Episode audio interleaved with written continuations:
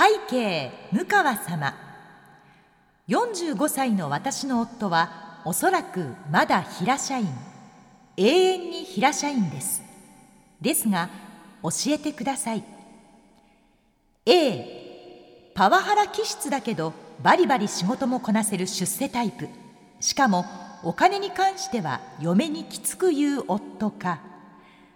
B 穏やかすぎて自己主張がなく友達も少なく万年平社員。だけどお金のことは任されお金のことは任され好き勝手にさせてくれる夫か。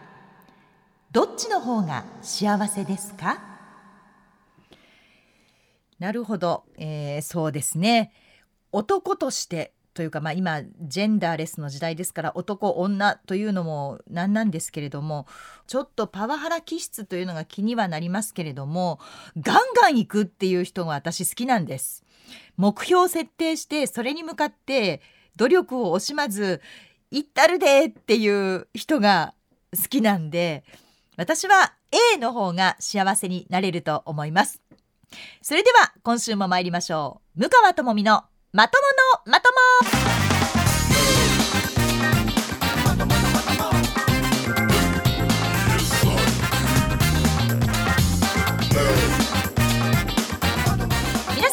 さんこんばんは2022年1月22日土曜日夜9時でございます。NBS ラジオポッドキャスト番組向川智美のまとものまとも。NBS アナウンサーの向川智美です。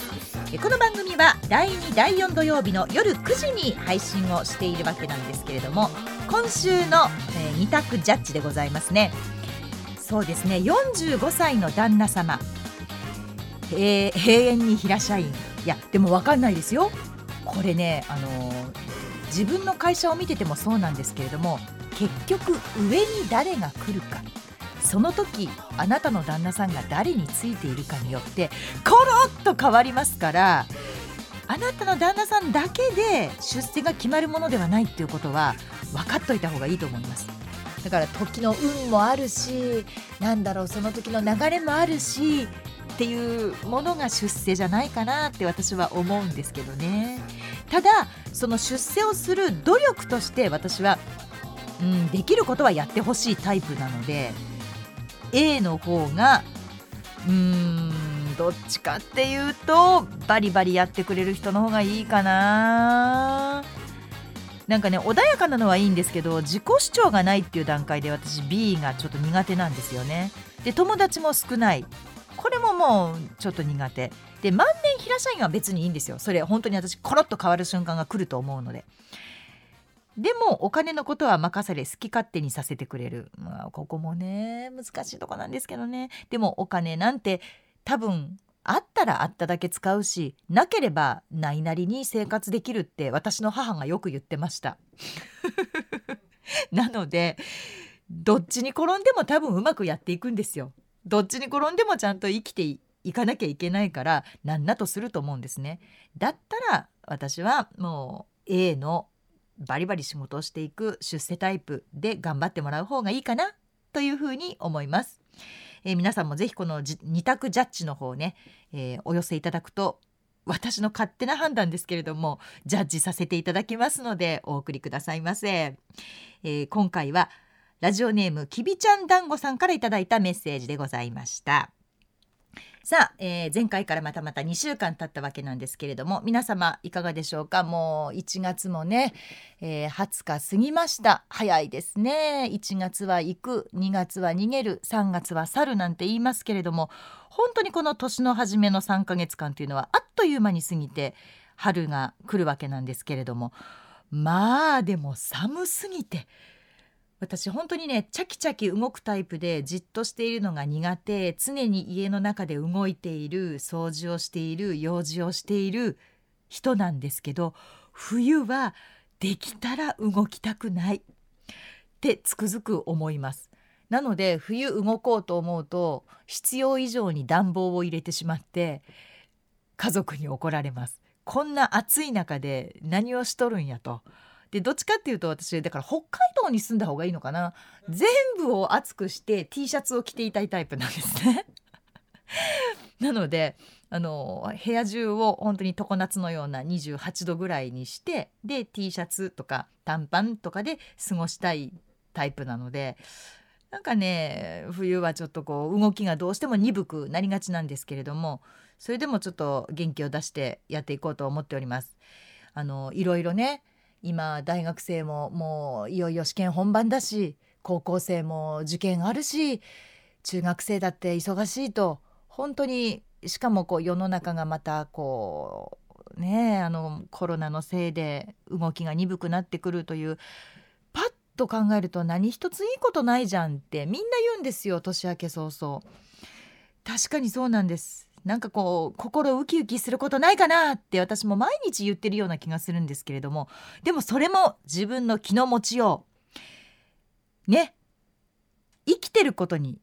無駄はないです。自分がやっていることに無駄なんてことは一つもないです。全部私の血となり肉となるという思いで、え、頑張って乗り切っていきましょう。ということで今回も最後までポッドキャスト番組お楽しみください。おかん、みかやさん、始まるでシャランランランラムカワシャランランランラともみムカともみのまとものまとも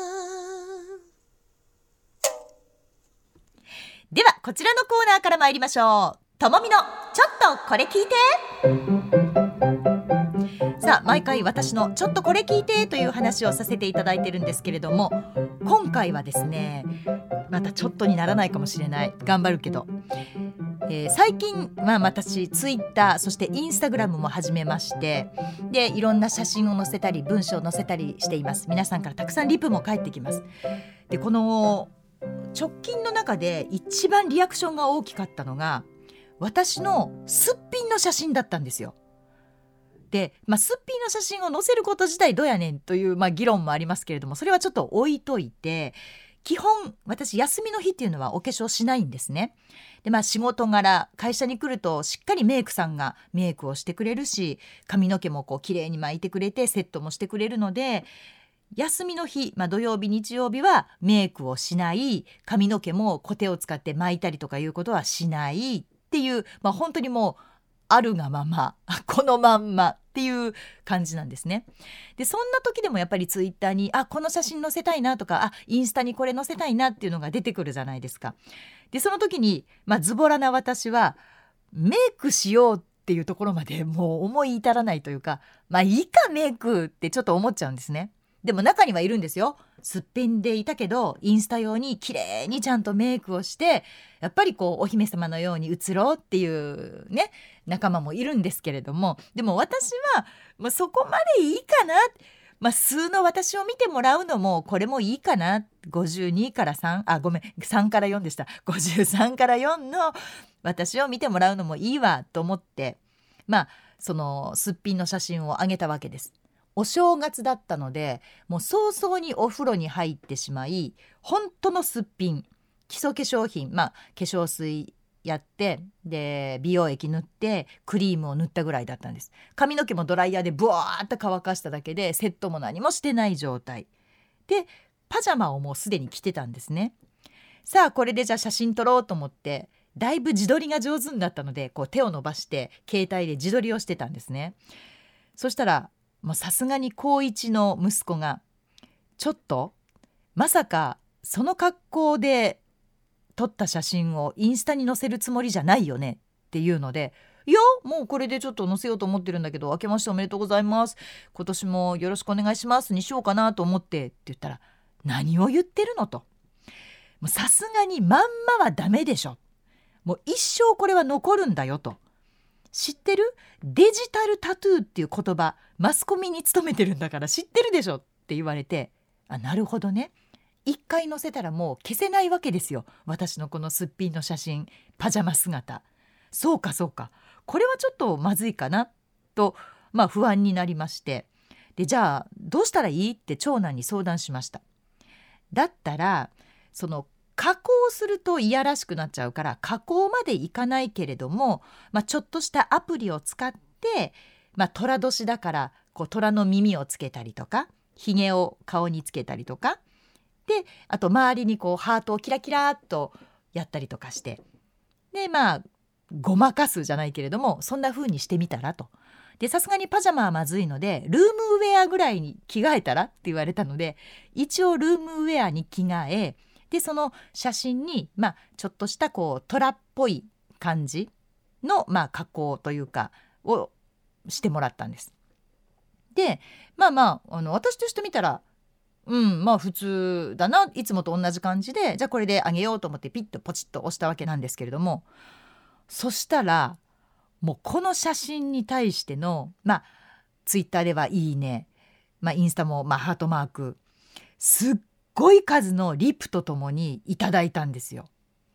でまあ嬉しいですよ。もちろんあの反応が大きいというのはすごく嬉しくてわありがたいなと思ったんですけれどもどれもこれもそのリプがねこっちの方がいい。メイクしない方がいい。でもそればっかりだったんですよ。もうメイクしない方が可愛い。すっぴんの方が可愛い。の方がの方が可愛いっていうのがすごくもう私の頭の中でこうぐるぐる回っちゃって比較しての方がなのかと思っているうちにだんだん読んでたらもうだんだん腹立ってきちゃったんですね。なんだよと。の方がって何よって思いながらでも全部に私目を通すので読んでたんです。で中に数人メイクをしなくてもお綺麗ですって書いてくださってた人がまあほんと数人いらっしゃったんで98%いや99%がすっぴんの方がいいっていうまあご意見だったんですね。でびっくりしたのとまあちょっとイラッとしたのと両方の感情が私の中でふつふつと湧き上がりましてこれはある意味私に対する皆さんからの宣戦布告じゃないかと思ったわけですよ。だってね考えてみてください。私、まあ、毎日会社に来るため、まあ、テレビに出たり、まあ、ラジオの方もそうですけれどもファンデーションを塗り眉毛を描いてアイライナーも入れて口紅塗って毎朝まあ数時間、まあ、数時間もかけないけれども、まあ、結構な時間をかけて髪の毛も整えメイクをきちっとしてまあ家を出てくるわけですよね。でそれは少しでも綺麗に少しでもまあ可愛らしく、まあ、53から4だけれどもちょっとでも若くと思ってやっていたことが逆だったのかなと思ってしまったわけなんです。ね？もう愕然とするとともに私のこれだけの苦労に喧嘩売ってんのかいぐらいの勢いでちょっともう本当にあのイラッとで悲しいっていう感じになったんですね。で何もしないすっぴんを褒められるまあ基本嬉しいことなんですよ。基本嬉しいことなんですけれどもでも商品として MBS アナウンサー向川智美という商品であるメイクをちゃんとした私を褒めてほしいってむちゃくちゃ思ったんですよね。あの女性にとってメイクってやっぱり戦闘服なわけです。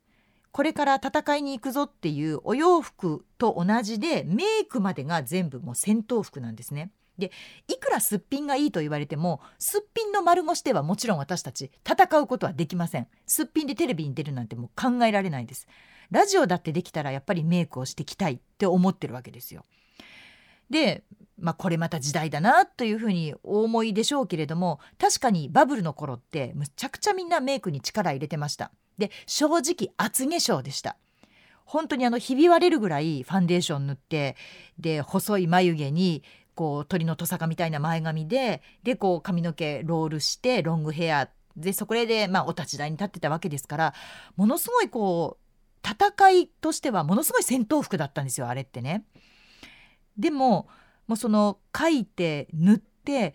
元の顔がもう分からなくなるぐらい、まあ、持っていた私たちのその戦いっていうのは一体何だったんだろうと結局、まあ、そういう時代と戦っていたのかななんていうふうに思ったわけですよ。でバブルがはじけてからメイクはどんどん、まあ、ナチュラル思考ナチュラルがいいというふうに向かっていったわけなんですけれどもでも男性の皆さん特になんですけどこれ間違えないでください。ナチュラルというのはうんとそのまま薄化粧とか化粧がをしないとかそういう意味ではないんですよ。ナチュラルっていうのは、うん、私たちが今やってるメイク以上に時間をかけものすごい手間をかけて作られたナチュラルなんですね。だからナチュラルメイクに騙されないでっていうのも私一つ一個も言いたかったなと思ってで基本ね関西の人は派手だから口紅も赤いしもうあのアイシャドウも派手な色だし髪の毛もすごいしってなるで東京の人はこのナチュラルメイクが上手だって言われてるんですね。でそれは化粧が薄いではなくてナチュラルを作り込んでるんですよ。なんなら毛穴一個一個をパテで埋めてね。ものすごい時間をかけてファンデーションで埋め込んでそこからお粉をはたいてもう一回その粉を落としてそして、えー、眉を描くのも、うん、粉で描くんですね。ペンシルではなくてナチュラルに見えるようにっていうものすごい手間をかけて作られているのがナチュラルメイクなわけなんですよ。ここのところを皆さんに分かっていただきたいなっていうふうにも思ったんです。だからすっぴん薄化粧ナチュラルメイクこれつながってないです全然ナチュラルはどっちかっていうと私たちがやっている戦闘戦うためのメイクと同じなんですよナチュラルメイクっていうのは。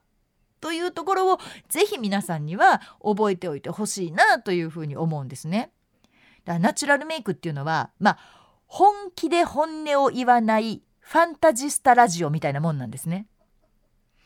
本気でメイクしてるくせに「いやそんな何もしてないです私」って言ってのけちゃうのがまあナチュラルメイクの怖さ。でそこに騙されちゃうのが男性の皆さん。っていうことなんですね。どうでしょう？分かったでしょうか？メイクをするイコール戦闘服を着る。すっぴんの方が可愛いですねは×すっぴんも可愛いですねが丸。あのめんどくさいでしょ？私ってこういうめんどくさい人なんですよ。頑張ってくださいはいりません。これ皆さんの中でだいぶ浸透してきてあのツイッターのリプにもめ「頑張ってください」「あこれは言いませんでしたね」ってわざわざ書いてくださる人もいます。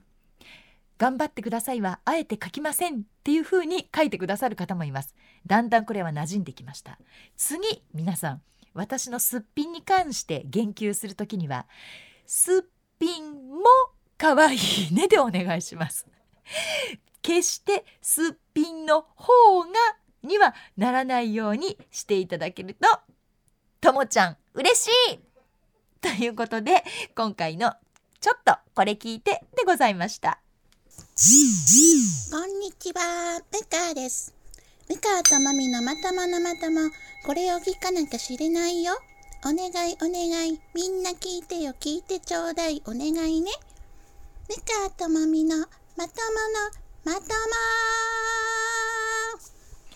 さあ今のお話どれぐらいの方に分かっていただけたんでしょうか？せっかく褒めてるのにという方もねもしかしたらいるのかもしれないんですけれども向川智美というメイクをした商品を見てください。でもしこのメイクが気に入らないんだったら私むちゃくちゃ時間をかけてナチュラルメイクを作り込むっていうことをやらなきゃいけないのかなとふと自分でも思ったりしたんですけれどもでもすっぴんも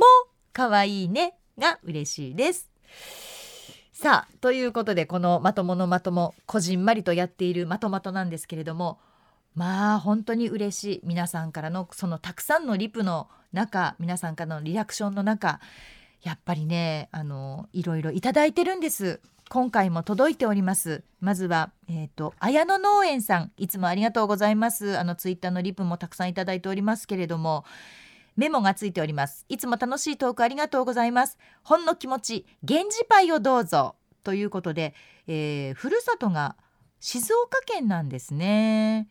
えー、メールを送りますねということで綾野農園さんからいただきました。そうなんです。これえっと「ゆうはこれから」の中でだったと思うんですけれども好きなお菓子の中で私源氏パイが好きだということをお話ししたらお送りいただきました。本当にありがとうございます。もううち家族揃ってこの源氏パイ大好きなのであのいただきます。本当に。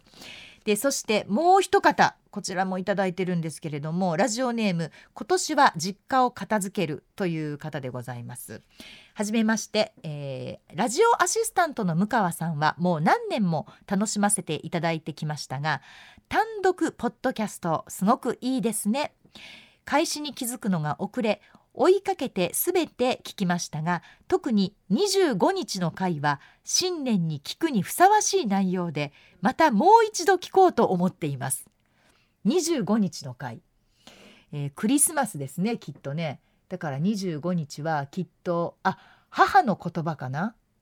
だったかもしれませんね。ありがとうございます。あの、そうなんです。ポッドキャストってずっとこう貯めていってるので、アーカイブになってるので、何回でも聞いていただいていいんですよ、皆さん。あの、この回面白かったなとか、あ、そういえばなんかいい言葉言ってたなみたいなのを思い出したらもう一回そこポチッとしていただけてもいいんですよ。あのぜひまた繰り返し聞いてください。えー、書ききれませんがとても心に響きましたといただきました。ありがとうございます。私は疲れた時甘さを求めて獺祭の甘酒を飲むのが一押しなんですがクール便はご迷惑かもしれませんのでお酒と常温で美味しそうなものを探してみました。これからも聞き続けます。ありがとうございますといただきました。いやこちらこそありがとうございます。ものすごい有名なもうお酒じゃないですか。いやこれはもう私あの今夜から旦那さんにはあげずに私一人で楽しもうと思います。あの私日本酒も大好きでしてあそういうことあの全然これ催促してるんじゃなくてですよ。本当にあの日本酒も大好きでして。そうなんです。あのあの甘さがいいんですよね。であの辛口とかありますけれども辛口もいけるんです。あのお料理によってあの飲み分けてはいるんですけれども。この獺祭の甘酒ってすごいなと思ってちょっと飲むの楽しみにしております。あのこういったものでも全然構わないんですよ皆さん。あの 何でも受け付けます本当に。この番組あの皆さんに支えられているポッドキャストでございますので向川智美のまとまとよろしくお願いいたします。綾野農園さんそして今年は実家を片付けるさんありがとうございました。これからもよろしくお願いいたします。さあでは続きまして皆さんからたくさんいただいているメールをご紹介してまいりましょう。本当ねあの私が言いたいことが多すぎてメールくださいくださいって言いながら全然ご紹介できてなくて申し訳ないんですけれども今日はちょっと読ませていただきますね、えー、こちらはラジオネームおてもやんという方でございます。向川さんこんばんは。いつも笑わせていただいております。さて一つ教えてもらいたいことがあります。それは時間の数え方です。私は分2分3分4分と数えます。でもいつの頃からか4分を4分と読む人がある程度いることに気づきました。どちらかというと若い人に多いように思います。一般の人だけではなく放送に携わる方にもいます。私としては非常に気になります。向川さんこれは私が間違っているのかあるいはどちらも正解なのか教えてください。よろしくお願いしますといただきました。いやすごく言葉に敏感な方ですね。すごいと思います。あの多分聞いていてそこに引っかかる方ってたまにはいらっしゃるんですけれどもでも今ねほんとそうなんですよ。4分を4分っていう若者がむっちゃくちゃ増えてるんです。であのアナウンサーの若手でも4分っていう子がいるのでそれは4分だよ4分だよってみんなでこうもちろんねあの間違えないように注意をするんですけれども自分の子供もそうなんです。家でもう14分だね。いやいやいや14分だよ。えどうして？いやどうしてってそういうもんなんだよ。決まってるんだよってもうそうとしか言いようがないんですけれどもこれがね何でしょうあの言葉っていうのは時代とともに変わっていく時の流れとともに変わっていくっていうふうに言われていますけれどもでもどうだろう？4分を4分で読むっていう4分の方が読みにくくないですか？言いにくくないです ?14 分14分ナチュラルに言ったら「プン」だろうって思うんですがこれがなぜか若い人は「分」っていう傾向にあります。ということはそうですね30年後50年後ぐらいには両方とも OK になりそのうち4分の方が、うん、普通ですみたいな風に変わっていくのかもしれないですね。今の時代は4分だと思うんですけれども今がちょうど過渡期なんだと思います。言葉ってそうやってどんどん変わっていくんですって。あと皆さん知ってますかね？あの建物のフロアね1階2階3つ目のフロアって何て言うか知ってます ?1 階2階3だけ3階って濁るんですよ。で今微濁音で言いましたよね。3階ではなくて3階。ちょっとごめんなさいねアナウンサーなんで。3階って言うんですけれどもこれも若い人は1回2回3回ってそのまま濁らずに言う傾向があるんで。いや違うよ。3階だけは微濁音で濁るんだよっていうふうに言うんですがこれも濁らない風になっていってるんですね。で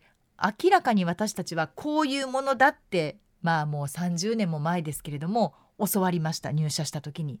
でも30年経ったらそういう言葉が主流になりつつあるというか、まあ、使う人が多くなってきたっていうことはやっぱり30年後にはそれがメインになる可能性もあるなというふうに思っています。でもこのラジオネームおてもやんさんよく気がつかれたと思います。正確には4分です。あのあなたが正しいです。4分と言っている人がいたらあ間違ってるなというふうに思ってください。NBS のアナウンサーも気をつけるようにいたします。ありがとうございました。続きましてターニャさんでいいのかな？ターニャさんでございます。向川さんこんにちは。いつもそれいけメッセンジャーというはこれからそしてこのポッドキャスト楽しく拝聴しています。私はスマタンの放送開始当時からずっと見てきてイベントがあれば見に行っているぐらいスマタン好きですが森さんをズバッとディスっているように聞こえた話めっちゃ笑いました。森さんは向川さんがおっしゃるようにアナウンサーというより芸人さんっぽいですね。だからオンとオフが違うのでしょう。ターはまあまあおちゃらけてますよね。私もあんまり好感はないです。笑い。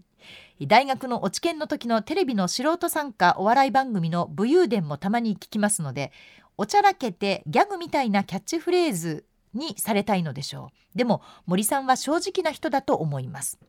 一人でお酒を飲みながら阪神を応援する YouTube の生ライブをされていたのを見たことがありますがほぼ素で静かな感じでおちゃらけてないのに「ター」を連発されていました。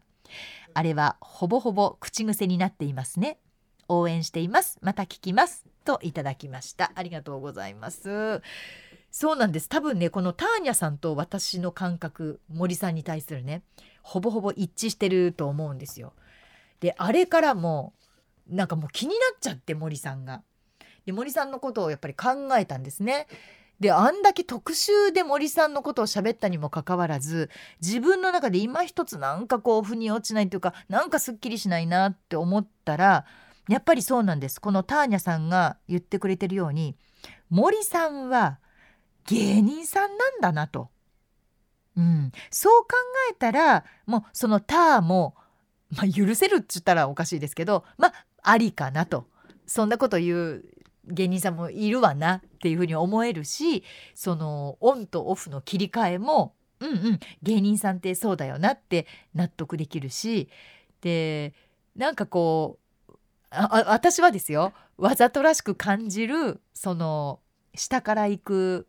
こびた感じも芸人さんなんだなって思えばああ、うん、そうかそうかって納得できるなっていう感じはします。だから同じアナウンサーでしかも先輩って思うとん？と頭の中にクエスチョンが湧いてしまうんですけれどもでもきっとあの読売テレビをもうやめられた時点で芸人さんなんやなっていうふうに思うようにしました。なので私全然あの森さんのこと本当に嫌いじゃないしただどんな人なのかなっていう本当に興味だけだったんですよ。あまりにも MBS のアナウンサーとは違うので MBS のアナウンサーで森さんっぽい人っていないでしょ？あんまり私ねこう似てるなっていう感じを持つ人が MBS の中でいないんですよね。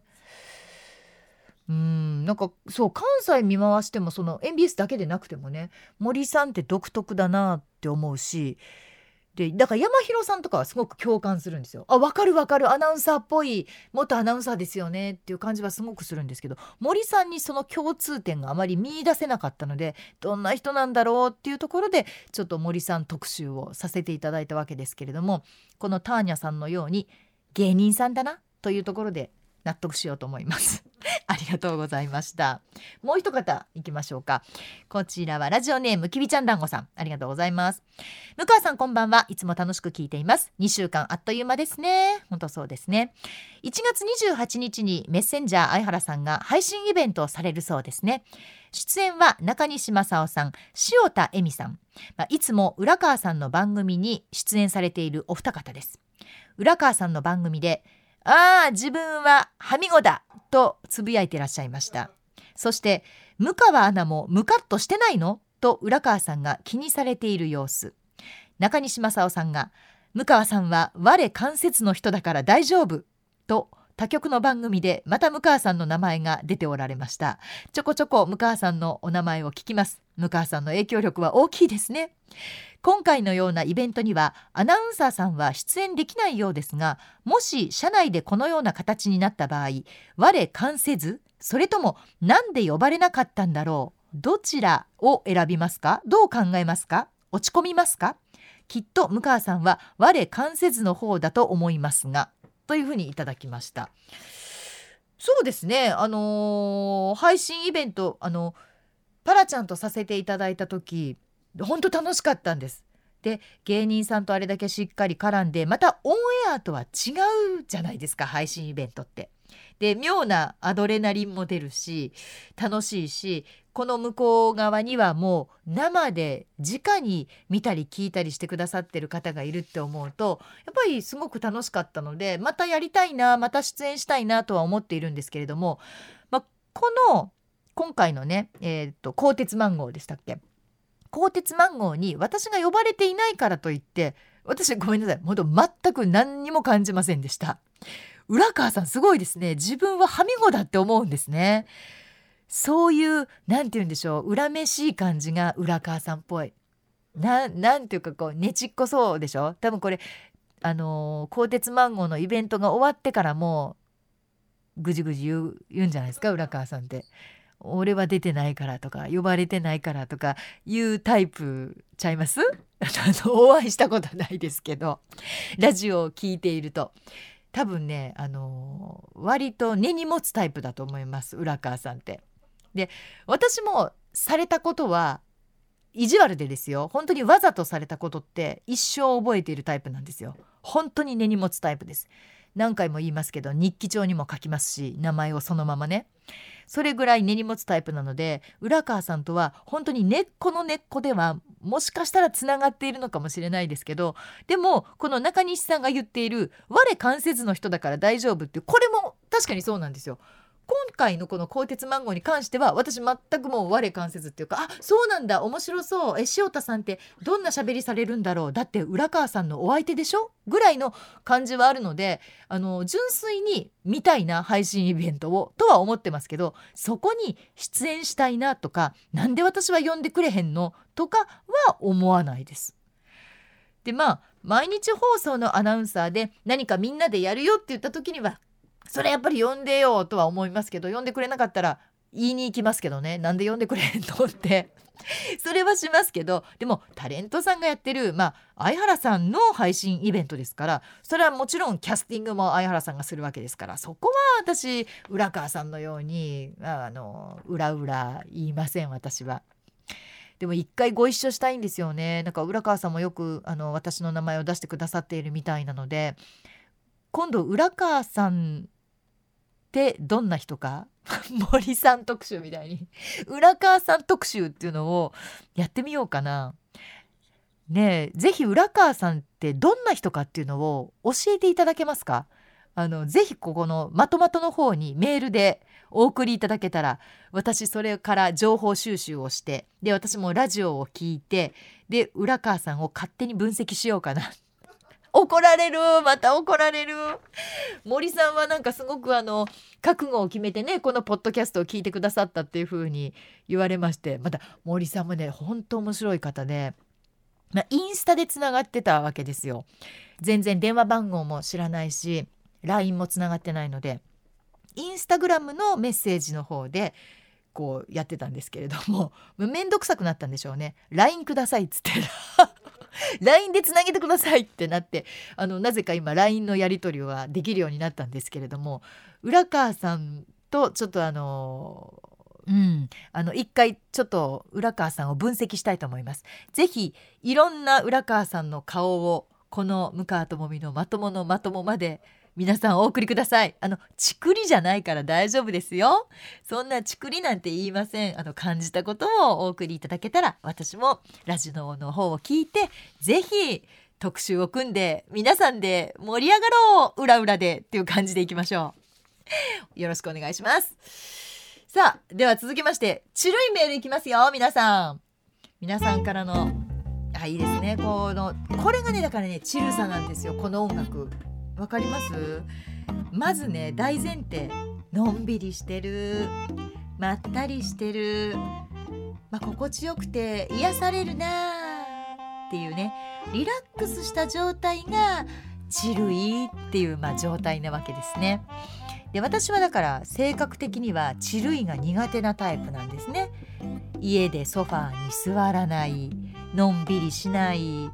ただまあ音楽はよく聞くのでふっとした時にあ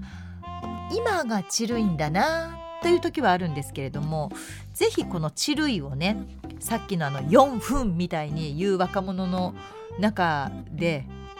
50代オーバー50も使っていこうということで皆さんにちょっと習得していただきたいのでこのチルいメール相変わらず募集してるわけなんですけれどもまずはこちら、えー、ラジオネーム深夜のドライバーさんです。向川さんこんにちは。いつも楽しく聞かせていただいています。初投稿でうまく表現できるか不安ですがちょっと怒りのちるいことがあったので投稿しました。あのね深夜のドライバーさん怒りとちるいが共存するかって言われたらこれ多分共存しないよね。だって大前提がのんびりまったりリラックスした状況だからそこに怒りはどうだろう？共に表現できるんだろうか、まあ、とりあえず読んでみましょう。つい先日家から駅までを歩いている時のことなんですが後ろから歩いてきたおばさん60代ぐらいの人に追い抜かれました。そして私の前をしばらく歩いていると急に振り向き一言「ちょっと離れて歩いてくれへん?」切れ気味に言われました。なかなかしびれるおばさんでしたがこれって怒りのちるいことにはなりませんか？どうぞよろしくお願いいたします。なるほどね。なるほどね。うーん。だからちょっと笑っちゃったのかな？この怒りあの深夜のドライバーさんは。60代ぐらいという、まあ、ちょっと年配のこの深夜のドライバーさんがおばさんっていうぐらいの方ですから年配だったんでしょ？この方年齢48歳って書いてあります。その方が自分を追い抜いておきながら振り返ってちょっと離れてやっていうのはちょっとプッとなったっていうことなのかな。あでもねやっぱちょっと違うかな。やっぱチルいってねだって癒されないでしょ？そんなおばさんにキレられて。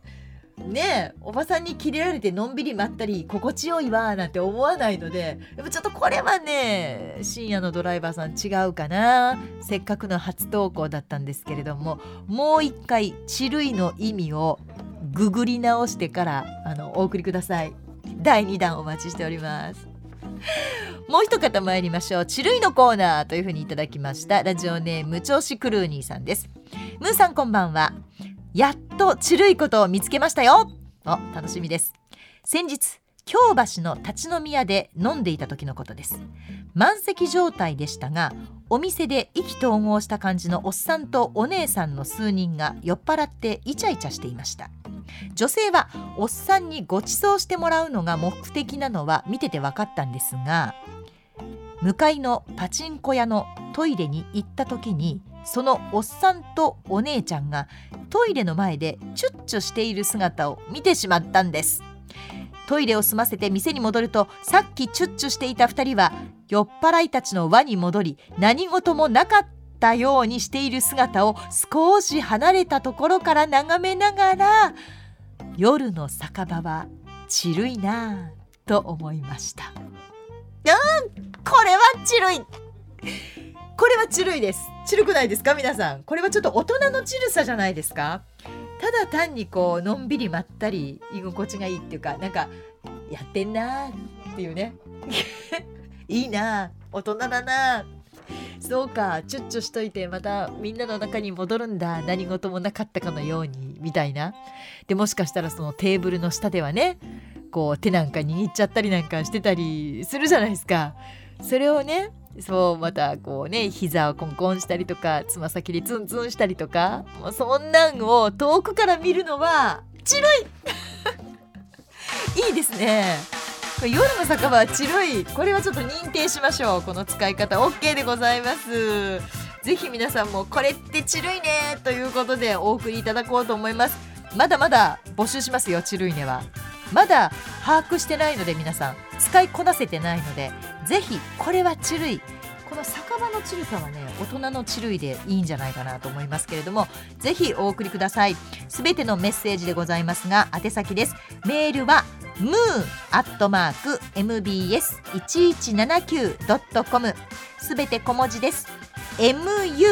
アットマーク mbs1179.com です。え番組への感想そして二択ジャッジ種類メール何でも結構です。プラス裏裏情報。これを忘れずにお願いいたします。多分私よりもラジオを本当に皆さん聞いてくださってるので浦川さんの情報たくさん持ってると思います。あの悪口くださいじゃないですよ。浦川さんの情報を総合的にくださいねと。で特集を組みましょう。なのでもし浦川さんがこのポッドキャストを聞くことがあってもあの怒らんといてくださいね浦川さん。あの大丈夫ですよ。皆さんの意見をまとめてお送りするという形でやろうと思います。えーということでさあ今回もお送りしてまいりました。ポッドキャスト番組向川智美のまとものまともいかがでしたでしょうか、え毎月第2第4土曜日の夜9時の配信ということで次回は2022年2月の12日でございます。もうちょっとでバレンタインデーですね。2月の12日ということはどうだろう？こう50代にはそんなちるいバレンタインデーは来るんでしょうか？皆さんからのお便りお待ちしています。ということで MBS アナウンサー向川智美がお送りしました。ほならば。